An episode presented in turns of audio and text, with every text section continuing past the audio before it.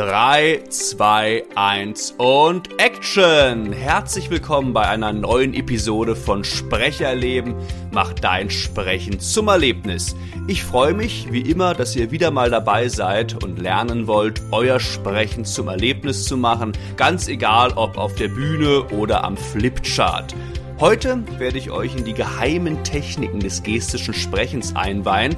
Und zwar werde ich euch eine Anleitung vorstellen, die euch hilft, das gestische Sprechen effektiv und funktional einzusetzen, um eure Texte in den Körper zu bekommen, damit ihr möglichst lebendig, abwechslungsreich und mit klar erkennbarem Denk-Sprechprozess sprecht und euer Publikum in den Band zieht. Und damit ihr vor Spannung jetzt nicht platzt, schlage ich einfach vor, dass wir starten. Schnallt euch an, es geht los.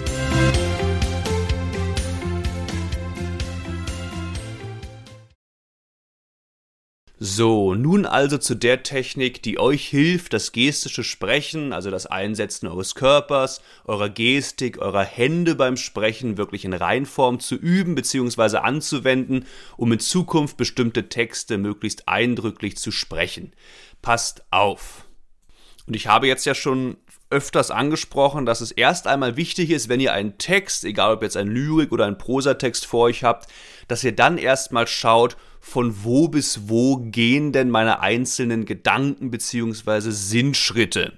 Wo kann ich einen Gedanken durchsprechen und wann muss ich wieder ins Denken gehen? Wann nehme ich einen neuen Reiz wahr, den ich erst denken muss, den ich erst wahrnehmen muss, um ihn erst dann zu sprechen? Das ist ja auch für den Denksprechprozess sehr wichtig.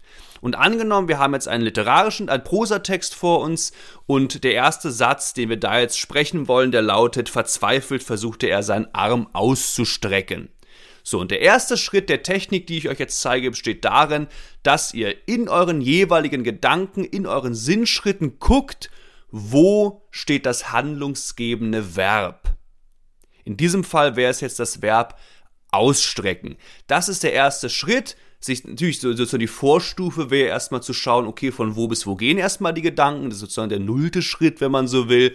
Und wenn man das aber eingeteilt hat und seine Gedanken, seine einzelnen Sinnschritte klar vor sich hat, dass man dann erstmal schaut, okay, so, wo ist das handlungsgebende Verb? Und das können natürlich alle möglichen Verben sein. Für diese Technik eignen sich aber vor allem wirkliche Vollverben. Ausstrecken, verspeisen, rennen, springen. Das sind wirklich Verben, die klare Handlungen vorgehen, äh, vorgeben und die wir dann auch wunderbar deswegen in den Körper kriegen können. Diese Hilfsverben wie sein oder haben, das sind ja auch Verben natürlich, aber die eignen sich für diese Technik tatsächlich weniger. Gut, bei haben könnte man vielleicht irgendwas mit den Händen machen, aber das Verb sein ist natürlich sch körperlich schlechter darzustellen. Deswegen achtet wirklich auf klassische Vollverben. Tragen, rennen, diese, diese Vollverben, die wirklich klare Handlungen vorgeben. So, wir haben jetzt also unseren literarischen Text, in dem steht als ersten Satz, als erster Satz, verzweifelt versuchte er seinen Arm auszustrecken. Und natürlich hier ein wunderbares, schönes Vollverb ist das Wort ausstrecken. Das ist der erste Schritt, das handlungsgebende Verb ausmachen. So, und im zweiten Schritt, Schritt, überlegen wir uns jetzt eine passende Gestik zu diesem Verb. Was können wir körperlich tun, um den Prozess des Ausstreckens darzustellen? Beim Ausstrecken zum Beispiel ist es klar, nicht irgendwie mit dem Kopf wackeln, nein, natürlich unsere Hände, unseren Arm benutzen, um uns nach vorne zu strecken, um zu, genau, den, der Arm wird gestreckt, die Finger werden gestreckt, eventuell könnte man sogar den Arm wieder zu sich ranziehen, rausstrecken und dann holt man sich was her, aber in erster Linie geht es jetzt erstmal darum, dieses Verb ausstrecken, da so darzustellen, dass wir wirklich den Arm ausstrecken. Bei Verspeisen beispielsweise könnte man beide Hände zu sich ranführen. Er verspeiste was. Bei Tragen kann man ja so eine typisch tragende Geste machen. Die Hände irgendwie neben dem Kopf haben und so tun, als würde man irgendwie eine Sänfte tragen oder was auch immer. Da gibt's verschiedene Möglichkeiten. Guckt wirklich, mit welcher körperlichen Geste ihr eure jeweiligen Vollverben, eure handlungsgebenden Verben am besten darstellen könnt. Und überlegt euch natürlich auch, welche Körperspannung denn zu eurer Handlung passt, beziehungsweise zu eurem Verb passt. Welche Körperspannung hat mein Körper, wenn da steht, verzweifelt versucht er seinen Arm auszustrecken? Bin ich da eher unterspannt, so, ja, mal hier so ein bisschen Arm ausstrecken? Oder habe ich eher eine gewisse Überspannung in meinem Arm, in meiner Schulter? Ah, versuch mich auszustrecken. Andere Verben geben natürlich ganz andere Körperspannungen vor. Beim, beim Tragen, ja, auch da hat man eher viel Körperspannung. Er versuchte, den Stein hochzuheben und zu tragen auf seinen Schultern. Ah, ich trage einen Stein, meine Arme sind in Spannung, ich habe viel Spannung. Aber zum Beispiel, wenn da steht, angenommen der Sinnschritt heißt, ähm, beschwingt schwebte er über die Wiese da wäre unser Vollverb ja, dass, dass wir suchen jetzt schweben. Und was für eine Körperspannung haben wir da? Wenn wir da unsere Arme ausstrecken, beispielsweise, um so, einen Schwe um, um, um in so eine Schwebehaltung zu gehen, ja, beschwingt schwebte ihr über die Wiese. Da haben wir eine ganz andere Körperspannung. Also guckt wirklich, welche Handlung passt zu eurem Verb, welche körperliche, welche gestische Aktivität und welche Körperspannung liegt dieser Aktivität, liegt diesem Verb zugrunde. Das heißt also, wir haben jetzt im ersten Schritt uns den Sinnschritt genau angeguckt in eurem Text und das handlungsgebende Verb ausgemacht und haben uns jetzt im zweiten Schritt eine passende Gestik, eine passende körperliche Gestik dazu überlegt, um auch in eine passende Körperspannung zu kommen, die eben passend zu diesem Sinnschritt ist. Und jetzt kommt der dritte Schritt. Jetzt gehen wir dann also ins Sprechen und versuchen nun während des Sprechens diese körperliche Geste zu vollziehen. Also beim Sinnschritt verzweifelt versuchte er seinen Arm auszustrecken. Gehen wir jetzt, also wir haben uns diese körperliche Geste überlegt. Jetzt gehen wir ins Ausstrecken. Unsere Körperspannung verändert sich. Wir werden körperlich aktiv. Wir strecken uns aus und sprechen jetzt in dieser körperlichen Position den Satz. Verzweifelt versuchte er seinen Arm auszustrecken. Und das ist im Prinzip schon der Dreischritt der gesamten Technik. Zu gucken, wo ist mein handlungsgebendes Verb, was ist mein handlungsgebendes Verb. Erster Schritt, jetzt überlege ich mir eine passende körperliche Aktivität, eine passende körperliche Geste dazu. Zweiter Schritt, und jetzt vollziehe ich diese körperliche Geste, während ich dann den Sinnschritt spreche.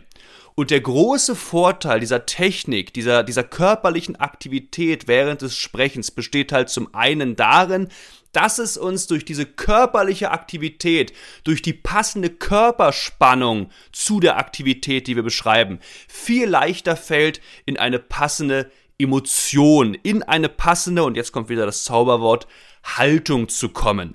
Dadurch, dass ich mich gerade wirklich verzweifelt versuche auszustrecken, ah, meine Finger sind gedehnt, gespreizt, gib mir die Hand, gib mir die Hand, fällt es mir auch leichter, diese Emotion, die jetzt in unserem Beispiel Sinnschritt ja schon erwähnt wird, nämlich verzweifelt, Verzweiflung, dass ich diese auch leichter einnehmen kann, weil ich nicht einfach äh, starr vor meinem Mikro stehe, verzweifelt versucht er seinen Arm auszustrecken und einfach nur versuche über meine Stimme in die Emotion zu gehen. Nein, ich gehe auch, nutze meinen Körper, ich gehe ins Strecken, ich bin verzweifelt.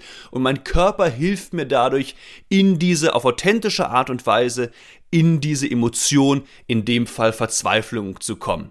Anderes Beispiel, gehen wir wieder zum Schweben. Freudig schwebte er über die Wiese. Ich bin leicht, meine Arme sind leicht neben mir, machen so eine leichte Schwebebewegung und dadurch bin ich, habe ich eine ganz andere Körperspannung, bin gelöster und kann sagen, freudig schwebte er über die Wiese und sagte, ach, was ist das für ein schöner Tag. Ich schwebe, ich bin beschwingt, ich bin freudig.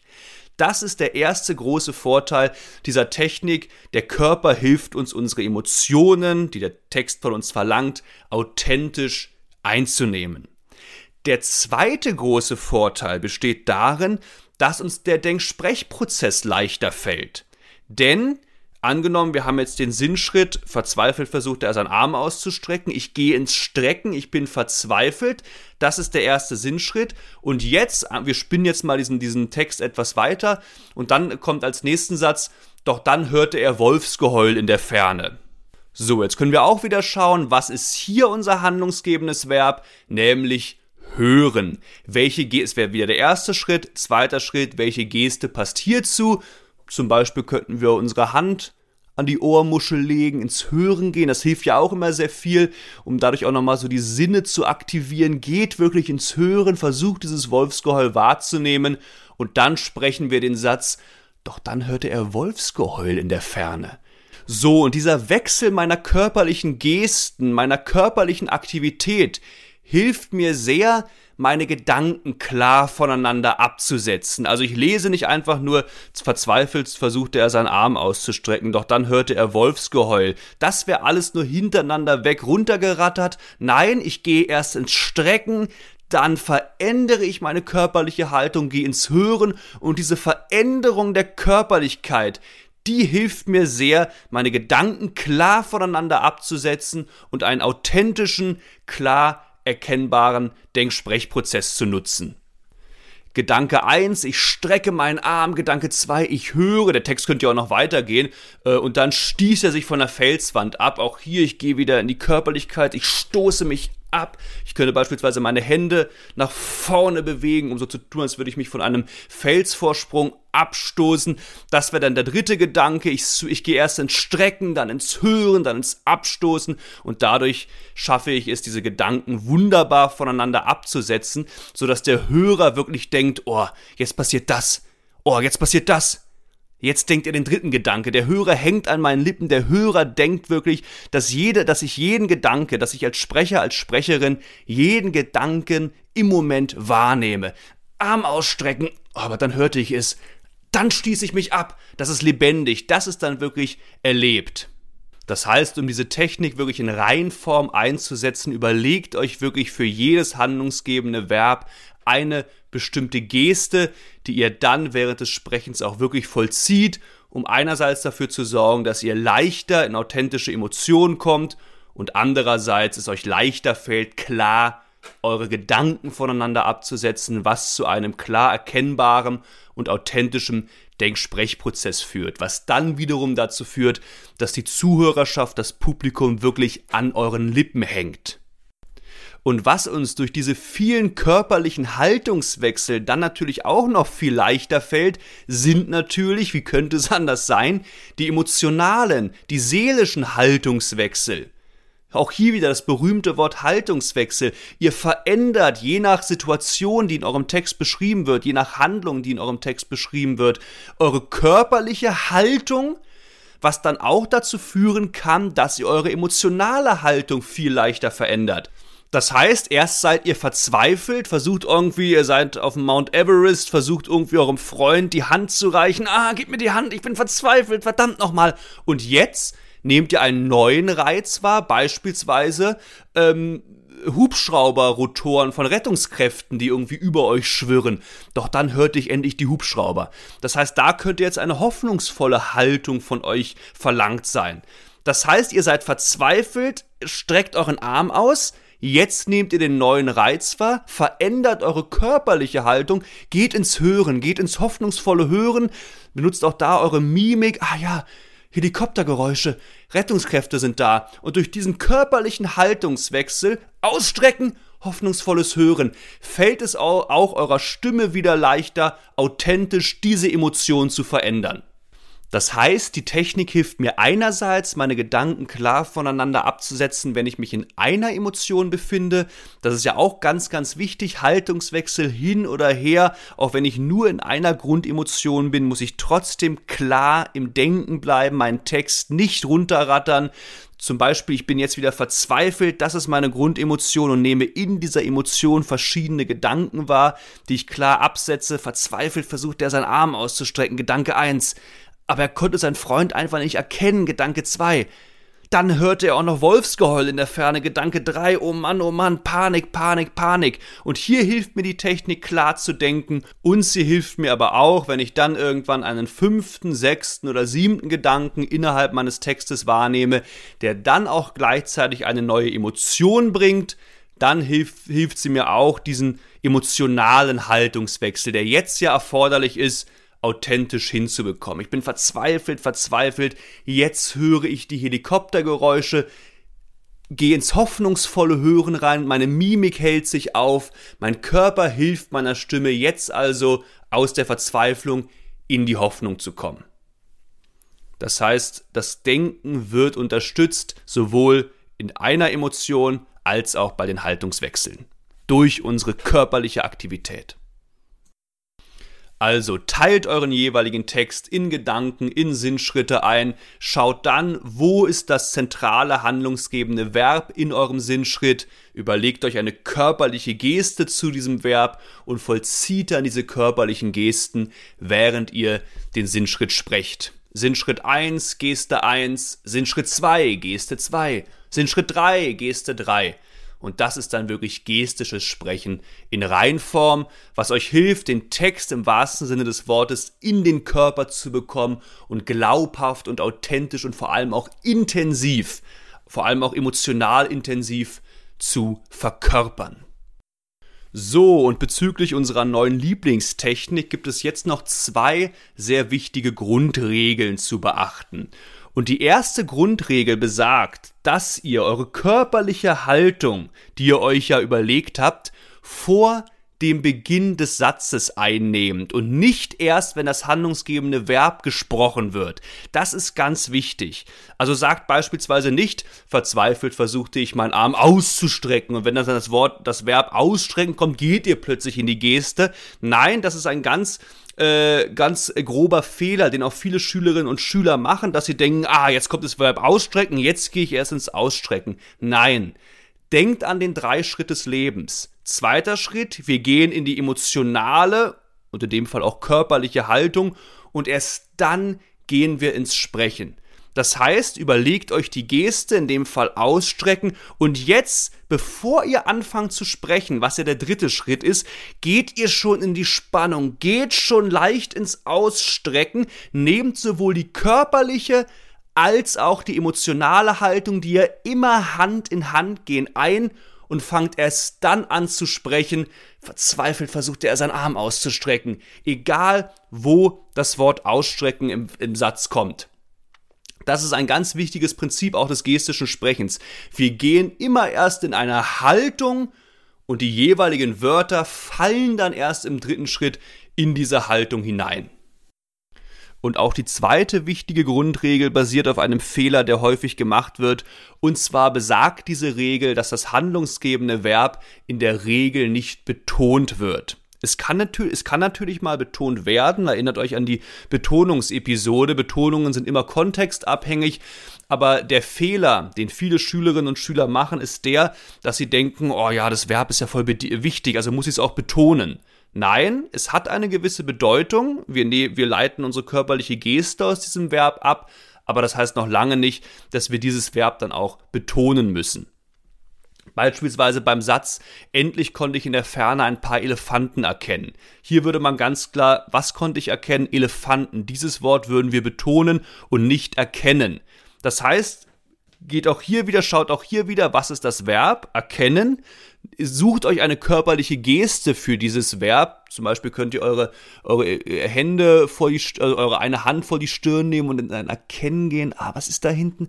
Sind das Pumas? Sind das Nashörner?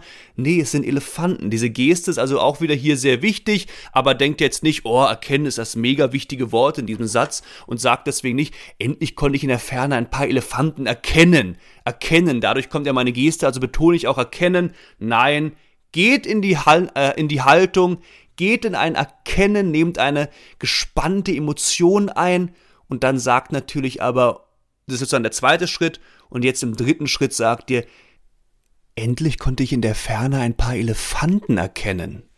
Betont also immer das Wort mit dem größten Informationsgehalt, was vielleicht manchmal auch das Verb ist, in der Regel aber nicht. Gut, soweit also zu dieser Technik des gestischen Sprechens. Nutzt sie wirklich, ich kann es euch nur empfehlen. Diese körperliche Aktivität, das Spielen mit Körperspannungen während unseres Sprechens hilft uns ungemein. Und beenden würde ich das, das Erklären dieser Technik gerne mit folgendem Satz. Den hat mir mal ein Schüler gesagt, der hat das wohl irgendwie mal aufgeschnappt, dass ein berühmter Synchronsprecher den gesagt hat. Ich weiß jetzt aber nicht mehr genau wer. Und zwar ein ganz wichtiger Satz bezüglich des Textsprechens lautet, Show it, don't say it. Also nicht denken, ja, ich spreche ja, also ist mein Körper einfach tot und ich versuche einfach nur mit meinen Artikulationswerkzeugen zu sprechen, sprechen, sprechen. Nein, zeigt wirklich, was ihr sprecht. Macht euch groß, macht euch klein, benutzt eure Arme, vielleicht auch mal die Beine, um wirklich das zu visualisieren, was ihr sprecherisch vorbringt. Es hilft euch ungemein, intensiv in eure Texte einzusteigen und euer Sprechen im wahrsten Sinne des Wortes zum Erlebnis zu machen. Und auch wenn ihr vor einer Zuhörerschaft Reden, Referate oder Präsentation haltet, ist eure Gestik während des Sprechens wichtig, gerade auch um für euch eure Gedanken bzw. Ausführungen klar voneinander absetzen zu können und den Inhalt eurer Rede für das Publikum zu veranschaulichen. Beispielsweise, wenn ihr sagt, und deswegen sind hier drei Ebenen wichtig. Die höchste Ebene, das ist wirklich, also da zeigt ihr zum Beispiel mit den Händen nach oben. Dann gibt es die mittlere Ebene, geht so ein bisschen nach unten mit der Hand und die tiefste Ebene. Und durch dieses Visualisieren mit eurer Gestik, mit euren Händen, äh, hat es das Publikum schon leichter in der Regel, euren Ausführungen zu folgen. Und mit einer funktionalen Gestik in der rhetorischen Kommunikation werden wir uns im Laufe des Podcasts auch noch genauer beschäftigen, gerade wenn die Rhetorik noch mehr in den Fokus rückt und ich über die Kriterien erzähle, die alle wichtig sind, um beispielsweise während einer Rede möglichst präsent, selbstbewusst und überzeugend auf eine Zuhörerschaft zu wirken. Die Technik, die ich gerade vorgestellt habe, bezieht sich aber natürlich eher auf die Sprechkunst, weil sie uns hilft, uns fremde künstlerische Texte wirklich habhaft zu machen, Gedichte oder Romanauszüge in unseren Körper zu bekommen, um sie dadurch im wahrsten Sinne des Wortes authentisch zu verkörpern, mit Emotionen zu füllen und jeden einzelnen Gedanken dabei neu zu erleben und klar von den anderen Gedanken abzusetzen.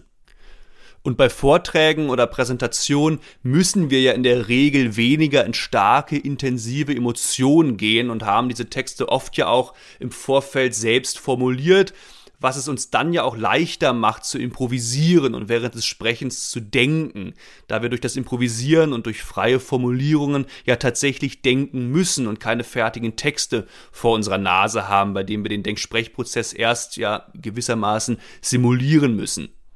Außerdem käme es ja auch innerhalb eines Vortrags beispielsweise recht komisch rüber, wenn ihr wirklich jedes handlungsgebende Verb mit einer Körpergeste unterlegt. Das würde das Publikum ja eher ablenken. Daher ist es in der rhetorischen Kommunikation auch wirklich wichtig, bestimmte Gesten bewusst einzusetzen, damit sie dann auch zielführend sind und den Inhalt eurer Wörter unterstützen und eben nicht ablenken. Aber wie gesagt, genaueres dazu dann auch noch in späteren Episoden. Und auch in der Sprechkunst solltet ihr jetzt natürlich nicht denken, dass, wenn ihr auf der Bühne steht und klassische, klassische Gedichte sprecht, ihr zu jedem Gedanken, zu jedem Verb eine Körpergeste machen und ständig rumzappeln müsst. Auch das könnte mitunter ja recht komisch wirken und euer Publikum verwirren. Aber diese Technik ist ja auch vor allem dazu da, um das gestische Sprechen zu üben. Daher ist an dieser Stelle ganz klar meine Empfehlung an euch, dass ihr, wenn ihr euch Texte in eurem stillen Kämmerlein erarbeitet, wirklich zu jedem Verb eine Geste überlegt. Zappelt rum, bekommt den Text in euren Körper, so wie ich es eben erklärt habe. Und wenn ihr dann den Text wirklich authentisch verkörpert, wirklich erlebt, intensive, echte Emotionen einnehmt, dann könnt ihr darauf basierend natürlich schauen, welche Gesten ihr auch für euren Bühnenauftritt beibehalten wollt und welche Gesten ihr dann wieder zurückschraubt und höchstens noch gedanklich vollzieht, um vor eurem Publikum nicht zu viel rumzuzappeln. Und durch das vorherige intensive Üben mit der Geste ist dann aber auch gewährleistet, dass ihr starke Emotionen einnehmt und klar eure Gedanken voneinander absetzt ohne diese Geste dann im Moment des Auftritts wirklich zu vollziehen. Also setzt die Technik im Vorfeld wirklich konsequent ein, um dann, wenn der Text wirklich in euer Fleisch und Blut übergegangen ist, wieder etwas zurückzurudern, aber nicht früher. Wenn ihr allerdings eher am Mikrofonsprechen interessiert seid, wenn ihr später also vielleicht mal im Radio oder als Hörbuchsprecherin arbeiten wollt und euch die Zuhörer, Zuhörer daher nicht sehen, wenn ihr eure Texte sprecht, dann empfehle ich euch wirklich nutzt dieses nicht gesehen werden. Das sage ich auch regelmäßig meinen Synchronsprechern und meinen Synchronsprecherinnen, die ich ausbilde. Gestikuliert mit den Händen, bewegt euch, geht in verschiedene Körperspannungen, während ihr am Mikrofon sitzt. Nutzt euren Körper. Es hilft euch ungemein beim Sprechen. Setzt im wahrsten Sinne des Wortes das gestische Sprechen, dieses, äh, diese eben gezeigte Technik ein. Und natürlich könnt ihr jetzt nicht wild umherhüpfen und um, um, und um euch schlagen. Das könnte dann die Aufnahmequalität doch etwas mindern. Aber bestimmte Gesten oder kleine Bewegungen sind am Mikro sehr gut zu machen. Genauso wie ihr auch sehr gut etwas mit euren Körperhaltungen spielen könnt und euch mal aufrechter und strammer oder mal etwas gebückter und schlaffer ans Mikro stellen oder setzen könnt, je nachdem, welche Emotion gerade gefordert ist. Gut, das war's dann auch schon wieder. Wenn euch jetzt noch was unklar ist oder ihr Fragen habt, dann besucht gerne meine Homepage www.sprecherleben.com. Dort könnt ihr mir dann eine Nachricht zukommen lassen und euch natürlich auch meine Trainingsangebote genauer anschauen. Es würde mich sehr freuen, von euch zu hören. Alternativ könnt ihr mir auch direkt auf Facebook oder Instagram schreiben. Ihr findet mich hier unter Markus Feuss Sprecherleben. Übrigens würde ich mich natürlich auch sehr freuen, wenn ihr mich abonnieren würdet, denn ich veröffentliche jede Woche spannende Infos und Tipps rund um das Thema Sprechen. Das heißt, wenn ihr mich abonniert, wäre das dann die perfekte Ergänzung zum Anhören dieses Podcasts.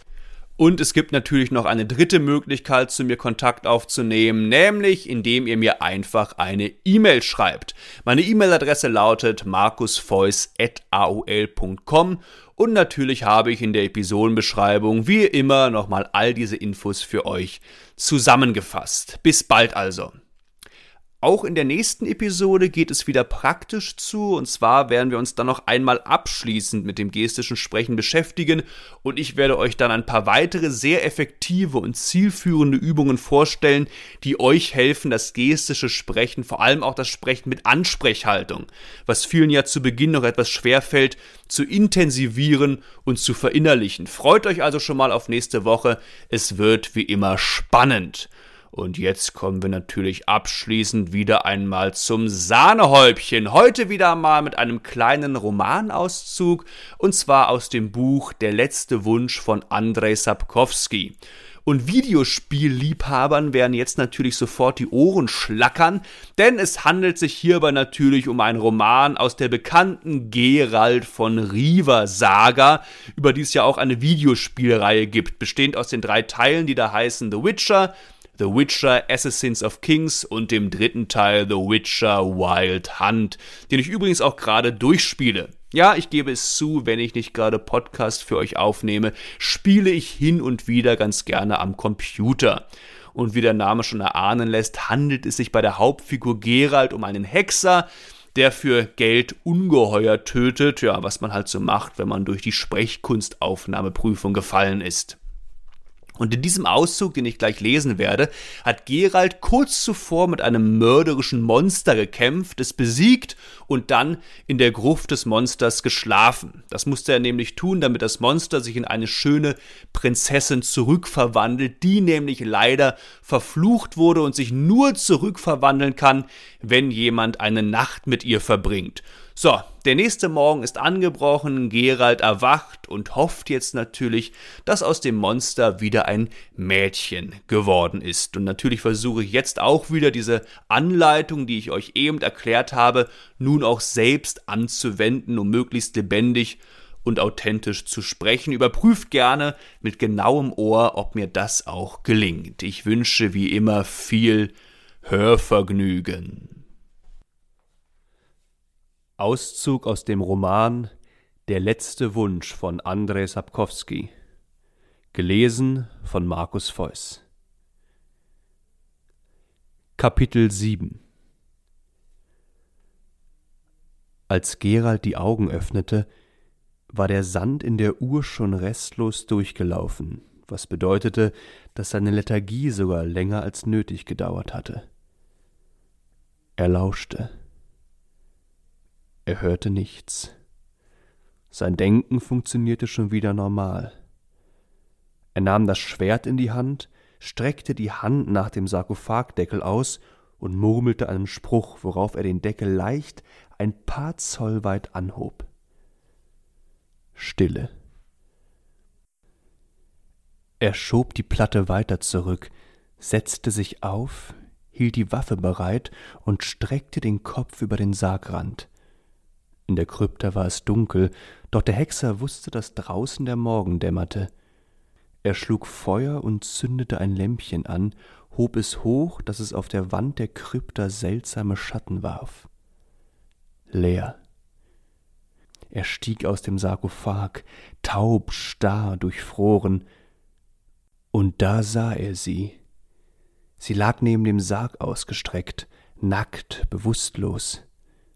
Sie war ziemlich hässlich, schmächtig mit kleinen spitzen Brüsten, schmutzig. Die Haare, rotblond, reichten ihr fast bis zur Taille. Er stellte das Lämpchen auf den Deckel und kniete neben ihr hin, beugte sich hinab. Sie hatte bleiche Lippen, über einem Wangenknochen einen großen Bluterguss von seinem Schlag. Gerald zog einen Handschuh aus, legte das Schwert beiseite und zog ohne weitere Umstände ihre Oberlippe hoch. Sie hatte normale Zähne. Er griff nach ihrer Hand, die in ihrem wirren Haar verkrallt war. Noch ehe er sie erreicht hatte, bemerkte er die offenen Augen, zu spät. Sie fuhr ihm mit den Krallen über den Hals, drang tief ein, das Blut spritzte ihr ins Gesicht. Sie heulte auf und schlug mit der anderen Hand nach den Augen. Er warf sich auf sie, packte sie an beiden Handgelenken, drückte sie zu Boden. Sie schnappte mit den Zähnen, die schon zu kurz waren, vor seinem Gesicht. Er schlug ihr seine Stirn ins Gesicht, drückte sie kräftiger nieder. Sie hatte nicht mehr so viel Kraft wie zuvor. Sie wand sich nur unter ihm, heulte, spuckte Blut aus, sein Blut, das ihr über die Lippen strömte. Er verlor sein Blut rasch, ihm blieb keine Zeit. Der Hexer beugte sich vor und biss sie knapp unterm Ohr kräftig in den Hals, schlug die Zähne in sie und drückte zu, bis das unmenschliche Geheul einem dünnen, verzweifelten Schrei wich und dann ersticktem Schluchzen, dem Weinen eines gekränkten, vierzehnjährigen Mädchens. Er ließ sie los, als sie sich nicht mehr regte, richtete sich auf Knien auf, zerrte aus einer Tasche am Ärmel ein Stück Tuch, presste es sich an den Hals. Er tastete nach dem neben ihm liegenden Schwert, legte dem bewusstlosen Mädchen die Schneide an die Kehle, beugte sich über ihre Hand. Die Nägel waren hässlich, abgebrochen, blutig, doch normal. Völlig normal. Mit Mühe stand der Hexer auf. Durch den Eingang der Krypta strömte schon das klebrig feuchte Grau des Morgens herein. Er eilte zur Treppe, stockte aber, setzte sich schwer auf den Fußboden. Durch das durchnässte Stück Tuch hindurch rann ihm das Blut über die Hände in den Ärmel hinein. Er schlug den Mantel auf, zerriss sein Hemd, zerschnitt, zerfetzte es zu Lappen, wand sie sich um den Hals und wusste, dass er nicht viel Zeit hatte, dass er gleich ohnmächtig werden würde. Er schaffte es und wurde ohnmächtig.